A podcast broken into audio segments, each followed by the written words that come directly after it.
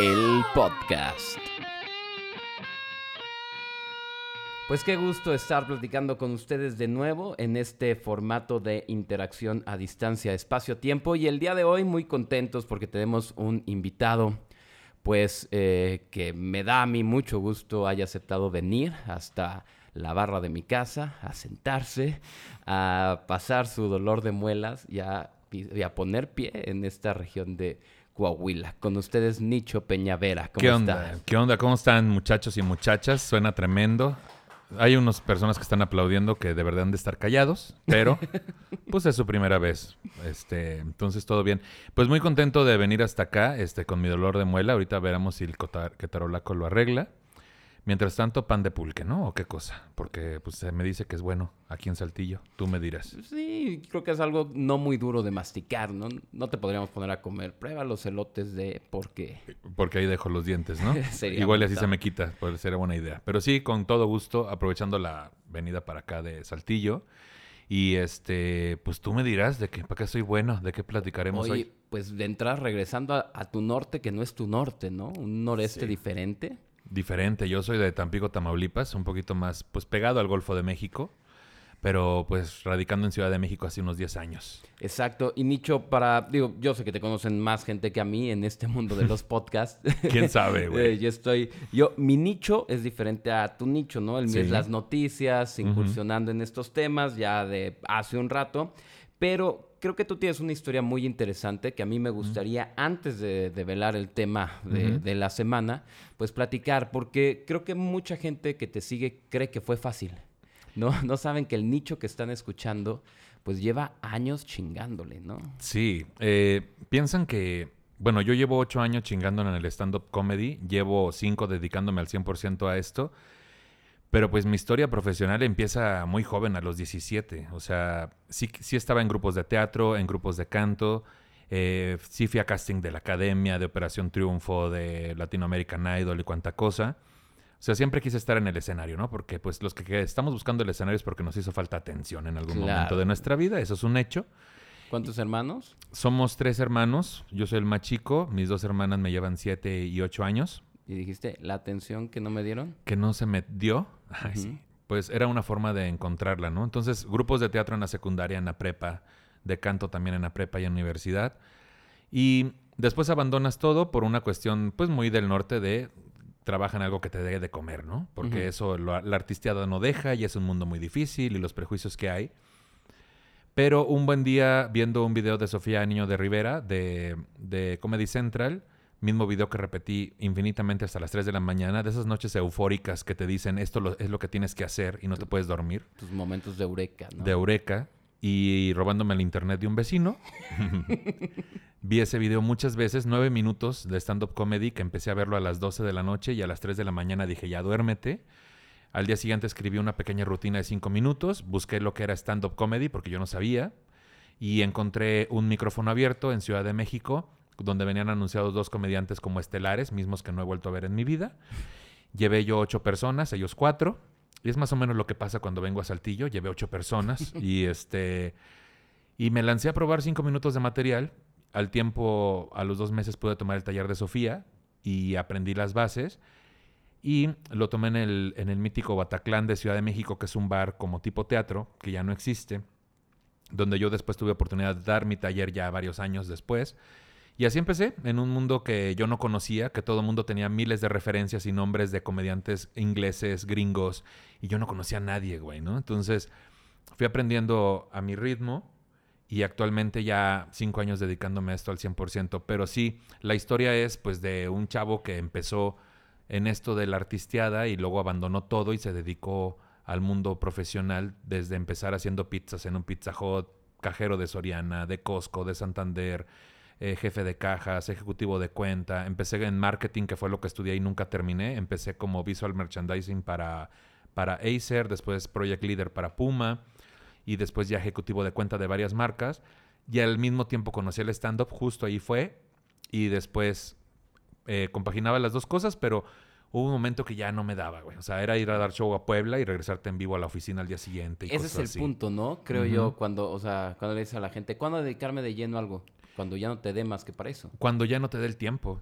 cuando no te dé el tiempo y cuando ganes lo mismo del stand-up que de la oficina en donde estás. Entonces, para mí una señal muy clara y un tanto simbólica fue cuando falleció mi papá hace cinco años, don Nicho, ¿no? Don Nicho Peña de la Yata. Yo viajo a Tampico a- al funeral y pude pagarlo con dinero del stand-up, no con dinero de la oficina. Y entonces ahí me di cuenta que, pues, la neta, eh, sí iba a estar batallando por dinero que fuera por mi propia empresa, por así decir. Y ahí fue cuando renuncié, les di un mes, eh, fue en agosto, le dije a Freddy el Regio, compañero comediante, güey, ya renuncié, qué bueno que fue en agosto, porque yo siempre escucho que la gente dice que hace su agosto, me dice, sí, claro, pendejo, por eso, porque en agosto nadie tiene dinero. Entonces fue peor mes para renunciar, fue agosto, ¿no? Pero todo salió bien hasta la fecha. No me he quedado sin comer, ¿no? Quemaste las naves en ese momento. Quemé las naves totalmente, güey. Mucha gente me dice, este, oye, estoy tomando tu taller, ya voy a renunciar porque me quiero dedicar a esto. Y les digo que no lo hagan. Sí, eso, es- eso debería ser la clase 1.0, ¿no? De- del, del taller. No Sí. renuncies. Que algunos recomiendan, no, sí, quema las naves y la, la misma pasión y el hambre te va a hacer salir adelante. Pues eso si fuera una película, ¿no? Sí, claro. Pero la vida real es, tienes cuentas que pagar, tienes, yo haciéndome responsable de mí mismo desde muy chavo, pues no podía aventarme así y agradezco haber tenido la paciencia y la inteligencia para hacerlo cuando el público ya me marcaba que así tenía que ser.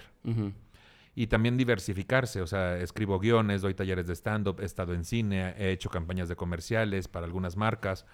Entonces, pues sí es, no te voy a decir que fue fácil, pero sí te puedo decir que mi calidad de vida y mi capacidad económica ha mejorado con los años y no me arrepiento de esa decisión, pero fue bien pensada, bien planeada y no, vaya, no es una película, hay Claro. que hacerlo bien. No es gratis, no es fácil. No es gratis y no es fácil. Y el mundo de las redes sociales, la mitad de, las cosas que vemos es falsa, ¿no? Totalmente, todos vendemos una vida que quisiéramos tener y a fin de cuentas somos animales, ¿no? Entonces queremos mostrarnos como alguien más apto para reproducirse ante los demás, ¿no? Económicamente, moralmente, Y ahora también virtualmente. físicamente, ¿no? Videos más virtualmente. reproducibles. quién es el más popular, ¿no? Y en base a eso gira nuestra existencia, pero justo por eso también nos hemos vuelto algo aspiracional de que em, hace 10 años que empezó el movimiento, pues ni quien volteara a ver el stand-up, pero ahora se ha vuelto como la fiebre, ¿no? Como que el mismo motivo por lo que la gente entra a los reality shows. En su momento la academia, que era como voy a cambiar radicalmente mi vida si entro a la academia, ya vimos que no es verdad, güey. o no con todos Creo los que- casos. Creo que dos personas sí. Algunas personas. y, Y aún así, acabó, ¿no? de repente uno dice, ah, fulano ya no lo volví a ver, entonces su vida seguramente no cambió. Y sí, seguramente su vida sí cambió, pero no lo sabemos porque no es el más popular. Claro, como va a pasar en cualquier universidad si no le metes las mismas ganas y pasión, Sí, creo yo, ¿no? O sea, porque cuántos entran, no, igual y alguien nos escucha que es abogado, eh, no sé, ingeniero, la profesión más aburrida del mundo, contador. decías. Ajá, Y, y- y- a lo mejor hubo gente que entró de contador y no la libró, no, no lo logró, ¿no? Pero está la contraparte donde, por ejemplo, ahorita si tú le preguntas a cualquiera cuáles son los 10 estandoperos, los 10 mejores estandoperos del país, te van a decir cuáles son los 10 más populares, ¿no? Claro. y de repente se desdibuja a todos los demás que estamos en una lista, que vivimos de esto, que tenemos trabajo todo el año, y entonces es donde se, de- se desdibuja y dice la gente, uy, pues no la está armando, pero lo que no saben es que detrás sí hay una mejor calidad de vida, también está la contraparte, ¿no? Ah, bueno, y ahorita que decía somos animales y también el estrés nos mata, ¿no? Entonces, También. Y en pandemia más, ¿no? Uy, en pandemia. Pues fíjate, si quieres podemos entrar de lleno al tema de Claro. este día. A lo mejor usted nos escucha mañana, en tres meses, en un año o después de que vaya a ver quién es Nicho y encuentra este episodio. Y verá que el 17 de julio, si usted se mete a su celular y busca un calendario, la fecha que saldrá es el 17 de julio, precisamente este día, que es el Día Internacional del Emoji. Sí que sí. Emoji, así. Vi- que, se- que no era emoji, si era emoji. Sí era emoji. Pero estamos en México, se puede decir emoji, te Ah, decía. claro. Todo mal. Y además, como ya somos 120 millones de, de- de mexicanos, Sí. el castellano es como lo pronunciamos nosotros, ya no los españoles. Ya como nos dé la gana. Exactamente. Fíjate, según la RAE, hablando de españoles, para que no digan que aquí no hay información, para- es que aquí hay mucha gente que le encanta la historia y que por eso llega, pues es una pequeña imagen o icono digital que se usa en las comunicaciones electrónicas para representar una emoción, un objeto o una idea. En pocas palabras, un dibujito. Es una abreviación, ¿no? Exacto. Podríamos decir. ¿Te gustan particularmente? Se me hace muy práctico. Creo que el creo que las redes sociales, el texto en sí es muy frío. ¿no? Ujú. O sea, teníamos los mensajes de texto y cuántas experiencias no tiene cada quien en- de, de y lo leí con tal tono y entonces lo malentendí. Claro, eso es la proyección de ti mismo en el texto del otro, ¿no? Pensé que Así estabas es. enojado. Ajá, es que, me, es que se escucha como que estás enojado. ¿Se escucha? No se escucha. Entonces creo que es un gran complemento el poner en qué emoción estás, ¿no? Yo cada que pido una cosa, este, siempre pongo el emoji como de la media sonrisa con las chapitas, ¿no? Ajá. Y siento que con eso ya estoy siendo muy amable. Como ¿no? el gatito de Shrek, ¿no? Como el gatito de ojitos- Shrek. Ojitos bonitos de, güey, a lo mejor a mí no, pero a estos ojitos no le dices que no. Exacto. Porque pedir algo incluso por favor y dar las gracias creo que ya no es suficiente en un texto frío. y es necesario un emoji y que ahora ya brincamos al GIF, ¿no? Que es la nueva generación, que uno tiene muchos GIF muy buenos en WhatsApp, pero no encuentras el momento para utilizarlos. Y te dedicas a coleccionar emojis y a coleccionar GIF. Y creo que es sintetizar. Creo que es un poco el lenguaje de señas, ¿no? Creo, creo que sí, el, es el volver al jeroglífico, ¿no? Así al, Un poco. ujú. al- ahora todo el mundo habla con todos y tenemos expresiones y cuestiones medio universales, ¿no? Sí, creo que hay cosas que se entienden, eh, encierran una idea completa, una emoción completa, desde dónde vienes, qué es con lo que estás diciendo. Entonces, este, pues sí, no es lo mismo pedir algo eh, y solo leerlo que pedir algo y poner el changuito tapándose los ojos, ¿verdad? Eso quiere decir, me da pena pedirte esto que te acabo de pedir. O el ups, o el, O el, no, ajá, también. el no le digas a nadie, El no le digas a con nadie. la boquita de shh, Ajá. no. O este, este que enseña, enseña todos los dientes, ¿no? Que es como, ya sé que lo que estoy poniendo es como duro, ¿no? O es como complicado. Este, no lo tomes a mal, pero lo hiciste muy mal ayer. Y entonces la sonrisita de, y perdón, ¿no? Pero te tengo que decir las cosas. Como yo sé que me duele más a mí que a ti, pero la cagaste, ¿no? Y fíjate, eso es interesante porque los emojis y la pal- misma palabra, te decía, proviene del japonés i, que es dibujo, así es como la abreviación, y moji, que significa carácter. O sea, es un dibujo carácter, literalmente. Eso es, la palabra no se la quebraron, ¿no? Sí, y te- sí vendrá mucho de esa cultura, supongo, ¿no? Porque ya ves que son muchos símbolos, que un símbolo representa muchas cosas. Toda una idea incluso. Creo que sí están adelantados a nosotros en el, en el uso de su lenguaje. No me extraña que también el emoji que es más llamativo se convierta parte del lenguaje ahora de nosotros también. Claro, ¿no? Que, que- que en parte fue un... Ya tenemos eh, las caritas, ya tenemos eh, algunos usos comunes, ¿no? De la gente para... eh, a través de dibujos eh, que- se hacían, porque al principio te acuerdas, digo, yo creo que te tocó un poco más que a mí en los chats, el ICQ, todas estas cosas donde se hacían los dibujos a partir de, de, de signos. Símbolos de Ajá, signos. ¿no? Que era dos puntos y... Un el- paréntesis. paréntesis era cara feliz o triste, Ujú, según ujú. abrieras o cerraras. Y la verdad yo era malísimo y no me sé ningún... No me salía otro. Sí, er- y aparte había todo un código, ¿no? También. Ah, había un código para poner algo en específico. Este, me tocó el ICQ, me tocó el Mirk, me tocó el Latin Chat. ¿no? Este, ahora ya el mismo celular tú pones ahí, no, entonces nos vemos en la en la iglesia y te pone el emoji de la iglesia Ajá. y dices, ay, wow, cuánta Ay. propuesta. A mí me gusta pensar que, si bien esto de Japón, quiero pensar que ya sé un poco de japonés cuando pongo una carita feliz, güey, ¿no? Pues ahorita vamos a llegar y vas a decir, ah, cabrón, ¿por qué si es japonés estas cosas pasan? Fíjate, algo que me pareció, y para los que tienen el gusto en este espacio de enterarse y de historia, es que, o de cosas curiosas, es que fíjate, hay un consorcio que se llama, siempre hay una teoría de la conspiración detrás de todo, Claro. que se llama eh, Unicode, que fue una empresa que ahorita ya es parte de Microsoft, Apple, Adobe, IBM, Oracle, SAP, Google y Facebook y todos los, que ya todos somos parte de Facebook, no sé, Nicho, Ujú. ¿ya eres parte de Facebook? Obviamente, pero qué hueva. Qué bonito era Facebook, ¿no? Sí, Cuando no estaba ahí tu No, no, tía pero ya propiedad de Facebook eres. Ah, aparte de Facebook, no, pues ya monetizo en Facebook, ya creo que ya les, ya soy un poco propiedad de Facebook. Ya, ya le contribuyes a, no sé, a- al estilo de vida de Zuckerberg, ¿no? Este, Ya le contribuyo, de alguna forma. Él me manda unos dólares y yo pienso que lo- lo- este, estoy viviendo gracias a él y no. Realmente, pues sí, todo lo que hacemos es para ellos. Eh, yo creo que desde que creas tu cu- cuenta de Facebook ya... Ya, allí ya tienen más población y, y- y- y economía que creo que eh, creo que son como, si fueran país, serían como el 11 o el 10, ¿no? O sea, Seguramente. creo que ya rebasaron a países como México. Haití lo dejaron atrás hace mucho, estoy seguro. Claro. Claro. Haití no necesitaron un ciclón para... No, pero... No importa cuándo leas esto, ¿no? Sí, como que ya. No importa si es temporada de tormentas tropicales, ciclones o no. Pero fíjate, la idea de cuando surge este Unicode era como empresa eh, no solo hacer licencias para para las letras, sino hacer códigos que permitieran que en todos los programas todo el mundo pudiera usar todos sus símbolos, todos sus signos, todas sus letras, sus puntuaciones, sus acentos. Y ellos fueron los que dijeron, inclusive los que estudiaban lenguas muertas, ¿no? O sea, este, como la de Lindsay Lohan después de sus pasones, que ya no mueve. Claro, porque es difícil estudiar ya que estás muerto, ¿no? Aprender eh, algo ya no. Claro. Yo no, estaba entendiendo nada y te decía, sí, qué padre. Ajá. Sí, sí, sí. Pero bueno, el hebreo, arameo y eso que se estudia y nadie habla, pues todavía se escribe, ¿no?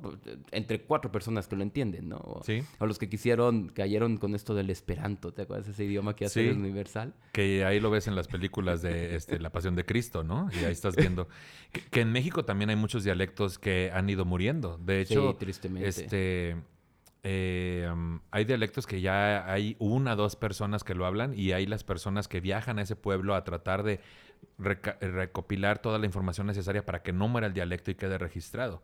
Este Sí, nuestro país tiene muchos dialectos muy interesantes, me parece. Creo que aquí hasta hace pocos años hicieron, no sé si la constitución federal, pero sí la del Coahuila a Kikapú y a Mascó y a esos dialectos. O sea, sí. Hace, pero hace poco, esto es relativamente nuevo. Y pues eh, lo que sí es que estas personas, eh, aunque han intentado unificar los emojis, pues se dan cuenta que cada dibujo, sí hay dibujos que logran tener expresión o significados muy, muy diferentes en cada país. Y ha habido cosas curiosas que ellos han dicho. Por ejemplo, esto me dio mucha risa, que eh, se sorprendieron cuando vieron el significado que tiene la chancla en Latinoamérica. claro, el regaño, ¿no? El ya te caché. Exacto. Y, no, no, no dudo que también la berenjena no sea igual en todos los países, güey. En Italia, si se la comen. sí, aquí también, pero la berenjena, ¿qué onda? ¿No? O sea, sí, sí, yo conocí a un italiano, sí, sí, sí. Pero el, el asunto es, tiene que ver con la idiosincrasia del, del, país también. No, claro. Entonces es padre tener todo un catálogo, porque ¿cuántos emojis te gusta que haya en un WhatsApp, no? Ahorita llegaremos a eso. Muchísimos. Sí, claro. ¿no? Y entonces el poder elegir y que cada país tenga también incluso por estado, estoy seguro, ¿no? Este, por ejemplo, en Mérida, seguramente mandar un queso es muy diferente que mandarlo en Ciudad de México, porque en Mérida el queso es otra cosa, ¿no? Este, la pamela o la cajeta en otros países, y eso se va a transformar al emoji también. O que le mandes una vaquita a un hindú. También. No. No sabemos qué quiere decir. Si, tiene hambre o, se va a enojar. O, sea, que le digas, vamos a rezar, ¿no? Tú le mandas la iglesia y él te manda algo así tan sagrado como una, como una vaca. eh, y fíjate, eh, encontré que la Universidad de Minnesota tiene un estudio sobre la multiplicidad de significados de los símbolos. Oh, vaya. Que esto no solo es para el uso que hacemos. Ha habido turistas que eh, de repente entienden, no sé, ven un cruce de vacas aquí, eh, regresando a ese tema, y no saben que es reduce tu velocidad porque te puede salir una vaca. O aquí en las carreteras hay unos de osos. Y hay gente que puede creer que eso es un museo, de un zoológico. Y en realidad es, no te bajes aquí. O, o, este, o ven la vaca y dicen, ah, hay cerca una carnicería, ¿no? Podría ser. Vaya, hay barbacoa aquí cerca. Sí, y dependiendo, por ejemplo, en mi tierra, que es lo que hablaba hace un rato con, con, con mis compañeros, que pues hay anuncios de cocodrilos, güey, ¿no? En Tampico, Tamaulipas hay anuncios de cocodrilos. Como no son tiendas de la costa, güey. Y no son tiendas de la costa, güey. O, sea, entonces, no es el mall, güey, no es de entonces, Estados Unidos. Entonces, ¿qué pasa si una niña fresa que nunca ha visto un cocodrilo se acerca y dice, güey, hay una tienda de la costa cerca, vamos? Entonces, a de de cosas de playa, güey. Vamos a entrar, Güey, venden, venden animales inflables. Entonces, sí puede ser confuso, ¿no? Aparte no te esperas un anuncio de un cocodrilo. Claro. Piensas que es un zoológico, podría ser. Muchos zoológicos su logotipo es un gorila, por ejemplo. Entonces, ¿qué pasa si vas este, en un lugar donde ves un logotipo de gorila y te, y te sale un gorila? O los jaguares, güey. Ah, por ejemplo, en Mérida, en todos esos lugares, este, Cancún, también luego hay letreros de jaguares. Este sale un rockero suburbano creyendo que es concierto de lo que queda que es un concierto de lo que queda de Caifanes. Y qué triste, ¿no? ¿Cómo, cómo te recuperas? ¿Cómo te recuperas de eso? Sí, eh, creo que los símbolos siempre han... En teoría, un símbolo debe ser universal. Creo que sí. Pero quien crea ese símbolo a veces lo hace desde su privilegio de conocer tanto lo regional nada más o lo del país nada más, sin considerar que sea universal. Entonces, si tenemos símbolos que ya se convierten en caricaturas, pues es normal que no sean universales y que cada país e incluso cada estado le dé una, una, representación diferente, más bien un significado diferente. Entonces ahí tienes tú la berenjena, tienes tú la bandera, tienes tú este, la nota musical, Ujú. tienes tú la iguana, Sí, no sé. me imagino en Norcorea la nota musical es, eh, re- es, este, ser subversivo y, y quererte rebelar contra el régimen y aquí es vamos a bailar, ¿no? Algo así. O que dijiste algo cantadito, güey. A lo Ah, mejor. Yo, la- yo uso la nota musical para que entiendan que lo acabo de decir cantadito, ¿no? Todo, porque yo todo canto. Entre estando pero se sabe que es un virus. Si alguna vez conviviste conmigo y entonces de repente alguien dice algo mal, entonces yo lo repito cantando, ¿no? Este, no sé, ponerte un ejemplo, este, quieres poner una palabra eh, y poner este, vamos a ese show en, en Saltillo, y entonces el comediante escribió en brinquillo, porque el corrector, ¿no? Y yo, en brinquillo, y pongo una notita musical, y ya se entiende que me estoy burlando, ¿no? Claro, y eso es todo tu campo de sentido tuyo y de tus amigos. Eh, Nada más de acá, es un código común entre nosotros, Claro. pero entonces el código común no aplica para todo el mundo. ¿no? Y ahí es donde viene el, em- el emoji, ¿no? ¿Qué- Como se ¿Qué diga. crees tú exactamente a lo que postula, creo que me entendiste perfecto, la Universidad de Minnesota? ¿Alguna vez se logra acabar? Que seamos todos tan aburridamente iguales que le demos el mismo significado a todo. Pues no creo porque justo el ser totalitario y esperar que todos opinen y piensen como tú evita el diálogo y la evolución. O sea, invita, eh, te, te evita la diversidad. Entonces, sin diversidad somos un animal muy básico, güey. Nos gus- Sí. Y nos gusta creer que somos eh, mucho más interesantes que eso, ¿no? Por eso hacemos edificios y nos ponemos ropa, ¿no? Y soy mucho más interesante que un animal, ¿no? Y entonces, no, esto no es sexo, es amor también. Y, así empezamos a construir ideas. Entonces, por lo tanto, esto no puede tener el significado para todos, porque yo en mi grupo de amigos le damos ese significado porque somos especiales y diferentes y este y así. Entonces, si, si fuera global, pues ya no funciona. Claro, fíjate, el emoji, vamos a la parte de la historia, data de 1995, Toma. cuando eras un chavito todavía. No, güey, ya, ya tenía varias primaveras. En el, och- en el 95 dijiste, Sí, ya, Pues ya tenía 15, Italia 14 añitos. Recién campeón del mundo, ¿no? Ganó en penales, Ujú. 15 añitos. 14, 14. 14. sí, en el yo nací en el 81, Ujú. 9, sí, 14 años. ¿Y entonces te tocó usar Viper? No. No, fíjate, pero eso no fue por porque no quisiera, sino porque pues yo nunca tuve dinero para un Sí, Viper, güey. Aparte era una madre carísima. Y los ¿no? mensajes Que- te, te cobraban, ¿no? Aparte. Sí, yo sí me acuerdo. Fíjate, ahí la empresa Pocket Bell fue la primera que quiso usar emojis, pero fue una tontería porque solo se podía usar entre ellos y para ellos. O sea, como que no era algo que se... com- que- que- vaya, que pudiera usar otro Viper, solo para los que fueran Pocket Bell. Entonces, Pocket Bell. Pero sí, sí era una cosa horrible. Yo me acuerdo que mi mamá sí tenía uno, porque eh, mi papá trabajaba, ella también, y él tenía uno para emergencias te contestaba la señorita, ¿no? Ibas a mandar el viper y era eso, solo por urgencias porque cuesta, ¿no? O sea, como que el servicio costaba no sé cuánto al mes, pero me acuerdo que sí era caro, o sea, era casi más caro que la televisión por cable, era una cosa tremendamente costosa. Que un poco lo que quiso hacer ah, eh, Apple también, ¿no? Estos emojis que puedes hacer con tu cara y Mm, darles ujú. formato. Al principio solo se podían usar en, en el formato de mensajes de ellos. Ajá. Y ahora por lo menos ya se lo puedes mandar a todos, aunque tengan un Android, ¿no? Y este ya les llega tu emoji de tu cara. Que su principal función es decirle, mira, tengo iPhone. Es iPhone". eh, como en todo, Ajá. como en todo. Y por eso el logotipo ahí viene eh, gigante en tu compu, en, la en el celular y en todos lados, ¿no? Claro. Entonces a lo mejor esa fue una buena idea, pero no eran iPhone. Sí, ¿no? no. No, aparte yo me acuerdo, te era una cosa que tú mandabas, un mensaje, y la operadora te terminaba eh, proponiendo otra redacción, ¿no? Tú le hablabas y le decías, mamá, Pedro me está molestando y además no me deja usar el Nintendo y ya me toca a mí y acabé mi tarea. ¿Qué tal si le ponemos, mamá, ¿puedes hablar? Ajé, así. O sea, ¿Qué sí. tal si le ponemos, mamá, Pedro me está chingando? Así ya cambiaba, Ajá. pero imagínate. Que porque la operadora era la pelangocha. Sí. ¿Qué tal si le mamá, no mames, Pedro me está chingando la... Ah, no, ¿verdad? Y No, así o que te dijera, ¿sabes qué? Así tu mamá no te va a pelar. Tienes que meterle más novela. A ver, a ver. A ver, a ver, niño, ¿qué edad tienes? Te voy a recomendar unas lecturas antes de que me hables otra vez. Imagínate que te dijeran eso, güey. Sería la pura realidad. Ajá. Te padre. preguntan, Tú deletrearme las palabras y así nos seguimos. Pero fíjate, en el 97 surgieron los primeros 90 emojis. Creo que ya el 97 fue cuando empieza así ya el tema, pero fueron a blanco y negro. Y los hizo la marca Pioneer, pero ya para celulares. No sé si en México llegaron los celulares Pioneer. Yo no tengo... Recuerdo No. de haber visto esa marca. Pioneer, no creo. Hay estéreos ahorita, ¿no? El rey en esa época era Nokia. Sí, el- Totalmente. El el, sta- el StarTAC. Que salió un poco ¿Era después. que Motorola ese? Eh, me parece que era Motorola y sí, porque de ahí vienen los Razer, si no me equivoco. Era el StarTAC. Habíamos pasado del ladrillote de Nokia a, a un StarTAC. Ya después vinieron los chocolate y ya sabes, todo Sí, eso. ¿Te acuerdas unos que andan- y luego súper chiquitos? ¿no? Mientras más chiquito, mejor, güey, ¿no? Ajá. Que eso va muy en contra de las relaciones sexuales.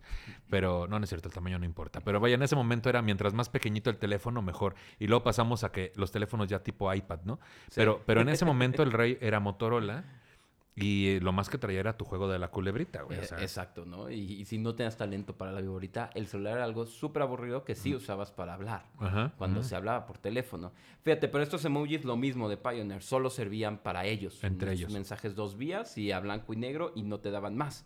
Pero quien sí se fijó de estos fue Steve Jobs. Cuando ve los de Pioneer, Steve Jobs que andaba viendo, o sea, Steve Jobs, mm, vaya, eh, un poquito como Marconi, no inventó el radio, sino que vio todas las patentes que habían y conformó la suya. Un poquito. Steve Jobs, es, esto existe, yo puedo hacerlo mejor y juntarlo. Un benchmarking, ¿no? O sea, dijo, lo voy a tomar y lo voy a mejorar. Ándale. Y él hace para, pero esto es hasta el 2008, que todos los iPhones, o sea, porque ya habían emojis en las diferentes eh, letras o, o, uh, que podías usar en, en los procesadores de texto de Apple. Pero en los celulares entran hasta el 2008. Y del 2008 al 2016, un poquito como cuando quisieron revolucionar en lo que decías de los gestos de tu emoji, eran los únicos teléfonos que los podían usar. Hasta que ya Android le dice, "Oye, güey, no seas mamón, préstamelos. Y entonces Google dice, güey, porque a ellos sí y a mí no, también préstamelos. También préstamelos. Y entonces dijo Android, oye, yo aquí Samsung te hago tus pantallas, ¿no? Exactamente. Presta, múchate con algo, todo quieres. Y dijeron, ah, bueno, sí está bien, tómalos. Entonces pasamos seguramente de 95, dijiste que fueron 50 emojis. 90 más o menos. 90 sí. emojis, ¿no? Que es- estarán, que no han, no han cambiado tanto. Se han ido agregando algunos y se han hecho más, más modernos, ¿no? O sea, pero la carita sonriente Sí, el ya smiley. existía. El smiley es como que el rey de los emojis. Seguramente ¿no? fue el primero. Y nada más que ahora está menos pixeleada, ¿no? Ya tiene sombritas, ya tiene, parece más viva. Pues sí, es que ahí te va. Los primeros píxeles que los hizo quien es considerado el papá de los emojis, que era diseñador pero de interfaces, no de no gráfico, se llamaba Shigetaka Kurita. Mm, que es el mismo que inventó las curitas. Muy bueno él también, porque te cortas y te pones una, ¿no? Pero ahí te va. ¿Hay emoji de Kurita? Sí, ¿no? No. Pues Creo todos no. esos son de curita, ¿no? Dices que los o sea, inventó. sí, pero hay un Kurita en los emojis de Kurita. No sé, monaguillos habrá, te decía. Porque el curita. Así ya Es nos fuimos cura a la-. Ya vi que nos fuimos muy Eh, lejos. sí, pero se asoma a la iglesia, le tienes que hacer zoom y ahí se ve. Sí, ahí se ve. Y hay pedofilia. Y sí. ahí está el Kurita, y Ujú. ahí están todos. Pero fíjate, eran de 12 por 12 píxeles, los primeros que hizo este, este japonés. Y él sí, de plano, como decías tú, oye, a lo mejor ya estoy aprendiendo algo de japonés, pues más o menos, pero eh, se, se inspiró en algunos eh, señalamientos de tránsito, pero en los chinos, no en los japoneses. Oh. Por eso es que si tú ves los emojis y al final tienes un montón de cosas chinas y siempre los vamos a tener que en la perra vida vamos a usar. Sí, hay como, sobre todo los que son ya muy específicos, Ajá. de negocios o de cosas así. Los tipos de coches que vienen ahí en los emojis son como Sí, compactito japonés. compactito. Ajá. Eh, sí, es cierto. Y la cultura japonesa es muy de la cuestión facial en cuanto a su expresión, ¿no? La eh, eh, en los videojuegos lo podemos Sí, ver. Y eso es por el manga, exacto. Por O sea, el manga. e- ellos sí tienen años de explorar gestos y emociones, ¿no? En dibujos. Ujú. Cr- Me hace todo el sentido que justo los emojis vengan de allá. Claro, si fueran de eh, los antecedentes mayas o prehispánicos de acá, sería de frente, de perfil, del otro perfil y sin corazón. Sí. Y qué- y, y qué tal este también esta corrección política que ha obligado a que ya puedas escoger el tono de piel del emoji también? Claro, que sabes, eso, digo, yo estudié ingeniería y llevé algunas clases de programación, más o menos lo entiendo, aunque las clases también eran las que me pasaron dormido, pero simplemente es, has visto que al final de los emojis tienes los cubitos de todos los colores. Sí. Simplemente es el código del emoji más el código del color. Y tan Entonces, tan. Exacto, la parte que se podía colorear, que dejas libre, cambia de color. O sea, güey, se tardaron siglos en que pudiera haber una bailarina negra. Y siempre pudo haber una bailarina negra. Sí. O china, o, no todos amarillos como Simpsons. Que ahí está la referencia. La bailarina que está ahí, pues es como de flamenco, ¿no? La posición. Sí. Que mucho tiempo se puso de moda, ¿no? De que, oye, vamos por unas hamburguesas. Y la contestación era tres bailarinas, ¿no? De que, ah, sí, claro que sí, vamos, ¿no? Entonces, y es como de flamenco. Tiene la pose como de flamenco. Este, otro emoji como conocido que pudieras cambiarle el color. Eh, Bueno, se puede el de la corona, o sea, el de la realeza, pero en realidad, güey, realeza creo que siempre es caucásica, ¿no? yo creo que ya son cosas de más, ¿no? Se entiende un poquito que... Es como si te dijeran, oye, quiero ver una caricatura, Los Caballeros del Zodiaco, pero no la voy a ver hasta que todos tengan el mismo tono de piel que Tauro, ¿no? Que era moreno. Ajá. Entonces dices, si quieres verla así como está, ¿no? Ujú. Y después este, permites que la libertad creativa del que hizo el dibujo, ¿no? Claro. En- acá en este caso Para los amigos daltónicos, sí, sí, Tauro era el único diferente. era el único diferente, porque teníamos azules, rosas y todo, ¿no? Ajá. Pelos verdes, todo padre, ¿no? Que dices tú, tu Andrómeda, que nunca Sí. supimos bien qué era. Y Pero-. Él tampoco sabía bien quién También él tampoco él sabía y hasta la Ah. fecha.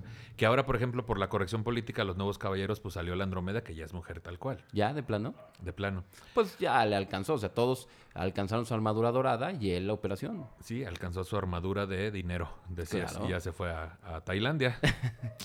Pero regresando al punto, eh, creo que Que, que bueno, o en ese mismo punto ya están también. A mí me llamó la atención cuando empezaron a salir todos los tipos de parejas y de familias. Ujú, ujú. Que creo que, ok, sí, puede que a lo mejor a ti no, no, te, no te gusten o, o no comulgues con un tipo de matrimonio o relación. Pero es Ujú. como el lenguaje. O sea, en el lenguaje existe, en el emoji va a existir. Sí, Como lenguaje no quiere decir que esto eh, eh, signifique una aceptación, un rechazo, ¿no? significa presencia, güey. Tal cual. O sea, nadie se puede enojar porque alguien, porque alguien más esté presente, ¿no? Bueno, O sea, salvo que sea un fantasma, una cosa así. Claro. Este, pero el asunto es, pues si no comulgas, no lo uses. Si no, pero pues volvemos a la misma base. La gente no va a decir, ay, no estoy de acuerdo, no lo uso o no lo apoyo. No, van a decir, esta podría ser una gran oportunidad para mostrarme como alguien moralmente superior, la voy a aprovechar. Claro. Y entonces voy a señalar. Y entonces, ¿con qué argumentos? Si yo no tengo ninguno. Ah, aquí hay un libro de fantasía que dice que está mal. En este versículo. Que no dice eso, pero yo ya lo acomodé para que diga eso. Y entonces, pues sí, lo que pasa cuando llega el mes del orgullo y ven calles pintadas con el arco iris y hay gente que va con su pintura blanca a despintarlas, ¿Sí ¿no? pasa eso? Claro. O sea, yo lo que siento es que el mes del orgullo, mira, qué bueno que fue uno de 30 y no de 31 días, güey. Le ponías un mes más, un día más y ya me convencías, ¿no? Pues ese- eso ya es algo muy, eso ya es algo muy personal. No, hay otros que decían, no, lo mejor háganlo ya febrero, que tienen nomás 28. No, aparte hay gente que no necesita 31 días, necesita como 30 minutos y dos botellas de whisky. Ándale. O sea, depende de cada quien y su necesidad, pero el punto una, es, una de whisky y otra de Moet. Y una de ya, Moet, para ya que- la mitad ya, ya se puso. ya la mitad ya son mimosas. Pero fíjate, esto empezó por los japoneses, que también tenían ese rechazo y entonces ellos no hicieron diferentes parejas ni diferentes colores. Todos son amarillos como nosotros. Seguro. Claro, por eso son amarillos todos los emojis. Ajá. Claro, tiene toda la lógica. Yo pensé que tenía que ver más con la happy face, que era amarilla. ¿Qué pudo haber sido así? O puede que el smiley salió también amarillo por ellos. Sí tiene sentido que todos sean No. amarillos. Que hablan de japoneses, viste, no tiene nada que ver, pero viste las camas antisexo de Tokio 2021. Unas cajas que si se sube de más de peso se deshacen. Güey, no sé. O sea, los japoneses piensan que sí, en serio, todos son como ellos. Que, que de entrada aquí quiero aclarar que lo que acabamos de decir de que son amarillos es totalmente racista, pero Ajá. pues mira, es lo No, que, a la conclusión que llegamos. Sí, pero es una abstracción emojiciana, ¿no? O Emojiciana. sea, de lo que si yo, mira, yo si me quito los lentes, tengo astigmatismo en un ojo, miopía en el otro, y yo sí veo una sola mancha de color. Es mi concepción personal por una discapacidad visual, ¿lo puedo decir así? Sí, sí, sí. Por no decirme Supongo, yo soy, yo soy el menos indicado, güey, la verdad, soy el menos indicado, solo quise señalarlo, Oye. pero, pero este punto de, ¿De las camas? si usted no lo sabe, persona que está escuchando, eh, fíjese que los participantes de las próximas Olimpiadas del equipo de Japón eh, van a dormir sobre unas camas tamaño un poquito más chiquita que la individual, pero están hechas de cartón para que así solo soporten su peso, para evitar que tengan relaciones sexuales, porque si se pasa ese peso, incluso no se pueden mover mucho, Ujú, pues se rompe la cama, ¿no? Y Y, por- y- y queda en evidencia que tuvo relaciones sexuales. Claro. Yo digo, ¿cómo se nota que no conocen a los mexicanos? Porque nosotros, ¿estás de acuerdo que cuando nos dicen, ¿qué fantasías sexuales tienes? Ni siquiera son fantasías, ya, ya tuvimos relaciones en baños, en Sí, la playa, sí, en la alberca. Es, una caja de Oye, cartón no nos a va ver. a detener. Estoy seguro, y cualquiera que nos escuche en cualquier ciudad de este país, hay al menos tres moteles con peores camas que las de la Villa Olímpica. Estoy seguro, güey. Seguro. Y gente que nos escucha en Mérida, sabemos que se cogen hamaca. Y gente que nos escucha en Iztapalapa, sabemos que viven en pisos de tierra. No, no es cierto. Y, y a la colchoneta se puede bajar al piso, pero el Sin japonés problema. piensa que no van a desobedecer. Pero, ¿sabes qué? Mm. Sabemos que no van a desobedecer porque tienen otra cultura. Ellos. Ellos tienen otra cultura. Van a Tú dejas, los tú dejas, que se aprovechen la Villa Olímpica. tú dejas una computadora en un parque y puedes regresar y ahí va a estar la computadora en Japón. Tú dejas una computadora aquí bajo llave en Ciudad de México y no aparece. O sea, esa es la diferencia en cuanto a la cultura. Sí son muy rectos, güey. No, claro. Pero bueno, digo, también yo digo, a ver, ¿cuánto pesa el güey que lanza disco? Que lanza jabalina, vaya, los de lucha grecorromana. Que aparte, güey, la lucha grecorromana eh, tiene más contacto que muchas relaciones sexuales entre gente como los alemanes y los, pues sí, los de esa parte de ahí, Sí, los yo- de Finlandia, que son tan fríos que Yo a veces he preferido ver lucha greco- grecorromana en YouTube que porno en Twitter. Y es más efectiva. Sí, claro. Y hay cosas que no se ven, pero igual se notan, ¿no? Y así. Pero ahora, ah, los de sumo, ¿qué dices tú? Sí, güey, que no van, no van a poder dormir. No van a- Y aparte les va a Los de decir- sumo no la van a poder sumir, te Sí. decía. ¿Cómo le haces? No, y aparte los van a ver como, ah, estos güeyes cogieron en Tokio. Y no es cierto, güey. Nomás pesaban más que. O sea, y si son gimnastas este, belorrusas, pueden hacer una orgía de 8 arriba y no pesan menos que uno de sumo. Tan simple, güey. Se puede tener relaciones sexuales parado. O sea, no es como que a fuerza en una cama. Aunque no sé si sea un ritual para ellos y tengan que ser en una cama y si no se van al infierno de los japoneses. O sea, pero a fin de cuentas, Al lado de las espadas, ¿verdad? Las katanas, por si cogiste, hazte el. ¿Cómo El se llama harakiri. El harakiri. que acá se diría masturbación. No, pero a lo que voy es que para nosotros no tiene sentido esta nota, pero te aseguro que para la gente de allá tiene todo el sentido. ¿No? Creo que es, claro, sí es una gran idea. Eh, creo que sí lo va. Yo creo que es por una cuestión de cultura, de que ellos sí respetarían esa cosa. Claro. ¿Qué se te hace más ridícula? ¿La cama o que les hubieran dicho tengan relaciones con eh, cubrebocas? Pues yo creo que la cama. Pero oye, vámonos a la época, no sé cuál sea, pero quise verme muy, verme muy intelectual, pero no, no pude, donde le ponían un candado a las mujeres porque el marido se iba a las cruzadas y ella tenía un Monterrey se candado. llama. Monterrey, Ajá. que está aquí cerca, te decía. Sí. No, estamos hablando de la época de las cruzadas, ¿no? O Sí. antes, que era un candado, güey, un, un cinturón de castidad para que esa mujer no tuviera relaciones en lo que su marido regresaba.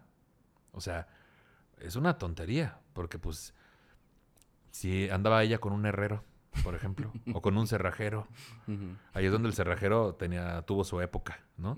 Pero son ideas que ahora nos suenan tan ridículas O cuando se inventó el sexo oral. cuando se inventó el sexo oral, que hasta la fecha habrá gente que dice que eso es un pecado, ¿no? Y dices, este, pues pobre gente, ¿no? Se lo pierden. Pero te aseguro que en ese momento tuvo todo el sentido el, el cinturón de castidad. Todo el sentido. Y así como muchas otras cosas. Así como los zapatos que utilizaban para que el pie no les creciera, güey. Claro.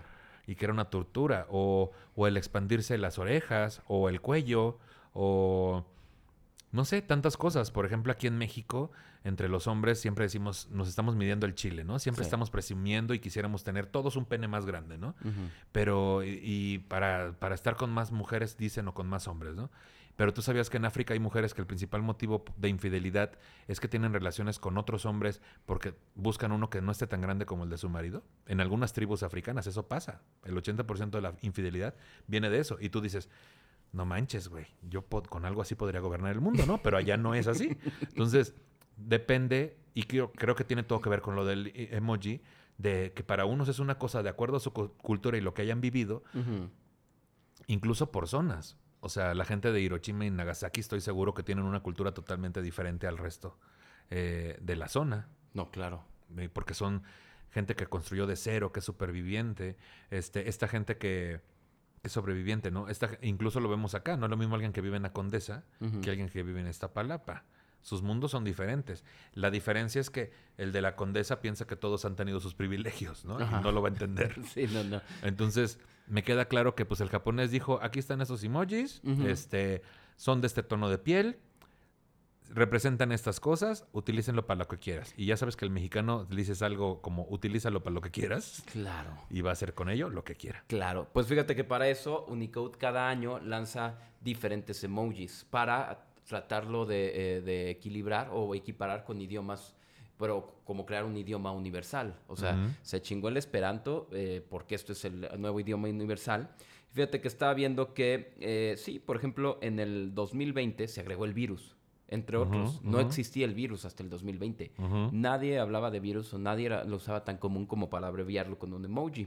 Y pues de- después salió este tema que ya hablamos, de las parejas heterosexuales, las personas de, de diferentes colores y demás, que eh, pues al final nos terminan dando, fíjate, estos eh, emojis, según Unicode, podrían existir hasta 2.304 emojis. Eso es lo que podrían existir. No Pero, manches. ajá, porque están ya reservados los espacios. O sea, las claves en el lenguaje de programación ya están. Si usas una programación que todavía no está asignada, pues te sale un cuadro vacío. Eh, de hecho, si alguien sabe el lenguaje de programación, puede usar los códigos y le puede salir cualquiera al azar o uno que no existe. Pero si contemplas esto de que ya puedes cambiar de color a las personas, eh, podrías tener hasta 3019 emojis. Ah, Bueno, actualmente ya puedes usar hasta 3019. Eso sería como mi lista de pendientes de Netflix. Nunca voy a terminar de verlo todo. Sí, claro, claro. O sea, la gente usamos, según un estudio de un francés, el que escribió el libro de, cretinos digitales, dice que la gente ya usa 700 palabras diferentes, nada más. En las Sí. series de televisión, en el lenguaje. A lo mejor tú ves eh, con los chavos que les das taller, cuántas palabras diferentes están usando. Sí. No, no es tanto. Tenemos un lenguaje muy similar. Claro, que ya estaríamos llegando a tener eh, más emojis que palabras. Y, y sí, en cuanto escuchas a alguien que usa palabras muy antiguas o muy elaboradas, enseguida lo señalas y, y te sientes como proyectado de que intimidado, ¿no? Ajá. Y luego que dices, ay, qué mamón este güey que dijo esa palabra. Sí. Por eso el lenguaje no crece. Pero yo creo que es la inmediatez, güey. Todo queremos rápido, incluso la comunicación. No queremos batallar. Como que se nos ha enseñado con el tiempo de que pide tu comida a domicilio, compra tus vuelos por internet, paga tu tarjeta en línea. Todo rápido. Encarga eso que quieres comprar en Amazon. Entonces, ¿por qué habrías de batallar en comunicarte? Esta película del informe pelícano de hace muchísimos años ya empezaba a señalar como esto de no salir de tu casa y puedes hacer todo.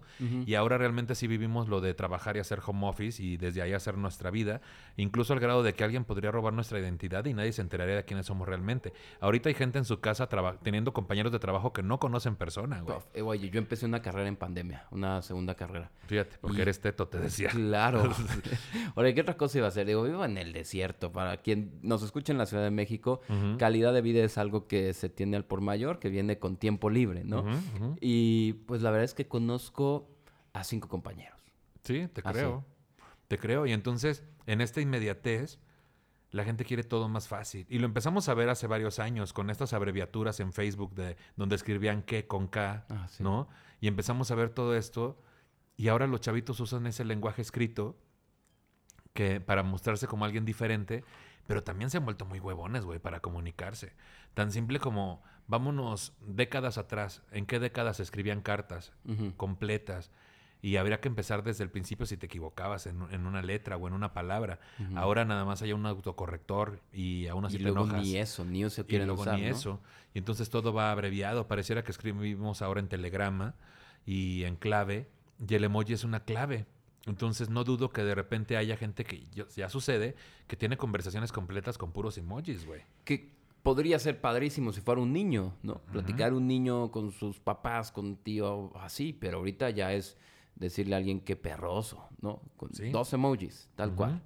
Y entonces yo sí veo una cultura japonesa que sí se comunican en sus fotografías y las mismas caricaturas y el anime y todo esto con ciertos gestos. Que ya implican toda una idea. De hecho está corriendo la caricatura y de repente se paraliza donde hacen el gesto y agregan alguna palabra si acaso, pero ya la gente sabe a qué se refiere.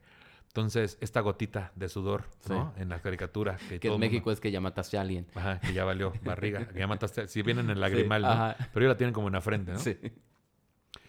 Pero vaya, nos estamos convirtiendo como que la comunicación nos da hueva, conocerse en persona nos da hueva, eh, generar relaciones reales, eh, lazos cercanos nos da hueva, queremos todo inmediato, todo rápido, las redes sociales de ligue es me gusta, no me gusta y no me importa hacer sentir mal a nadie. Claro, que me va mezclado con el miedo al rechazo, Va ¿no? mezclado con el miedo al rechazo, entonces viene el ghosting, desaparezco nada más porque ya no quiero tener esta interacción y dejo de humanizarte, nos estamos deshumanizando. De hecho, voy a hacer una cita del Papa Juan Pablo II, que no soy católico, pero él decía que el mal de, de este siglo iba a ser la falta de empatía, o sea, la falta de interés por el otro como persona, la deshumanización. Y es Y es cierto, güey. Y por ahí, este, citando esta cuestión de bíblica, ¿no? De que de repente todos íbamos a tener un código que era el número del diablo y etcétera. Pues la verdad tiene un poco de sentido, güey. Porque todos tenemos un usuario y ya nos identificamos como números. Sí, exacto. Todos somos una dirección IP.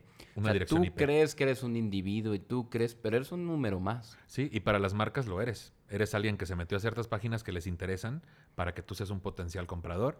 Y nos estamos deshumanizando. Y en esta deshumanización pareciera que el, el emoji está sirviendo de algo como meter emociones a las palabras frías. Claro, y un código que puede entender más fácil la marca y el programa que analiza. Sí.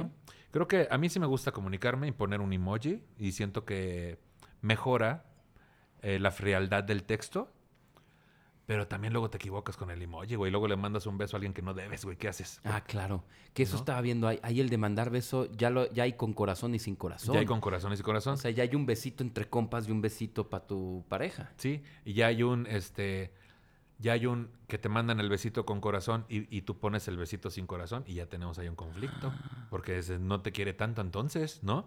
Pero pues yo pongo el de sin corazón porque digo, pues qué feo siento no mandarle un beso, pero pues que sepa que no le amo, ¿no? Entonces todo eso acaba de pasar en mi cabeza con dos dibujitos, güey. ¿no? es una síntesis, a fin de cuentas. sí, sí está cañón. O sea, tan fácil como poner el atardecer, que para lo mejor los que ven de un lado de la costa, eso es un amanecer y para los otros es un atardecer. Y son 12 horas completas de día. Sí. O sea, sí, sí, qué bueno que, que puede existir. Que también ya existe el metaemoji, que es otro tema, que es con varios emojis crear una escena diferente. Oh. Con un emoji en un renglón y otro en otro más arriba generar profundidad. Ay, wow. O sea, sí hay cosas en las que tú dices, ya, no estoy entendiendo a la, a la nueva Y ahí, y ahí es donde esos muchachos y muchachas ya se sienten artistas, ¿no? Y dicen, claro. ay, ya soy un artista, miren, es esta mezcla de emojis, ¿no? Que, que ahí venimos luego al meme, que es más estructurado y mucho más cómico. Y si hay memes que representan toda una historia de media hora, güey. Claro. O sea, sí nos podemos ir a eso. Claro. Nicho, muchísimas gracias por habernos acompañado, por haberte, digo, por darte la vuelta primero hasta este hermoso estado, hasta esta hermosa ciudad y eh, pues eh, por haber venido a visitar con todo y el dolor de muela, con todo y, y un show al que nos vamos de aquí que estoy seguro vas a ir a, a partirla. Espero. Y a quien no, eh, pues aquí también luego hay gente que todavía no se adentra tanto en el mundo de la comedia, ¿no? Que conoce más por el tema de las noticias y así, que pues puede buscar a Nicho Peñavera tal cual está en todas las redes que les gusten a ellos, ¿no? Sí, en todas las redes sociales, ahí como Nicho Peñavera, mi podcast Temas de que es Nicho. buenísimo. Muchas gracias. Cada lunes un estreno de un tema diferente. Son temas serios tratados de forma cómica para tratar de entenderlos mejor. Y con invitados especiales. Y este, pues gracias por la invitación. Creo que es un tema interesante. Espero que la gente haya visto como que sí tratamos de tocar el tema, aunque desvariamos, pero, ay sí, pero es que soy comediante, no me hagan caso. Mi punto es este, pues busquemos y aprovechemos los emojis y también veamos stand-up comedy. Y esperemos que aquí en Saltillo vaya creciendo más la escena. Y Claro. pues vamos a ver. Yo feliz de venir para acá. Eh, con la gente que vaya, mira, no importa. Mira, La gente que es eh, la mitad, digo, la mitad es nada en comparación a la gente que necesita humor, que necesita reírse, que necesita buscarte a ti y a todos los que están haciendo stand-up en Facebook, en, en Netflix, en, en mil plataformas, ¿no? Hasta de repente ya los bajan y se las manda su tía por WhatsApp. Pero la gente necesita reírse y ya sacar todo lo que traemos de este año y medio, ¿no? Encerrados. Sí, es una forma de liberar tensión y también de validarnos como personas para no andar en redes sociales queriéndonos validar criticando a otros. ¿no? Entonces es un desfogue. Hay que ver comedia y entretenerse. Mejor pónganle un emoji de corazoncito. Nicho, muchísimas gracias. Gracias, muy amable. Ahí nos vemos.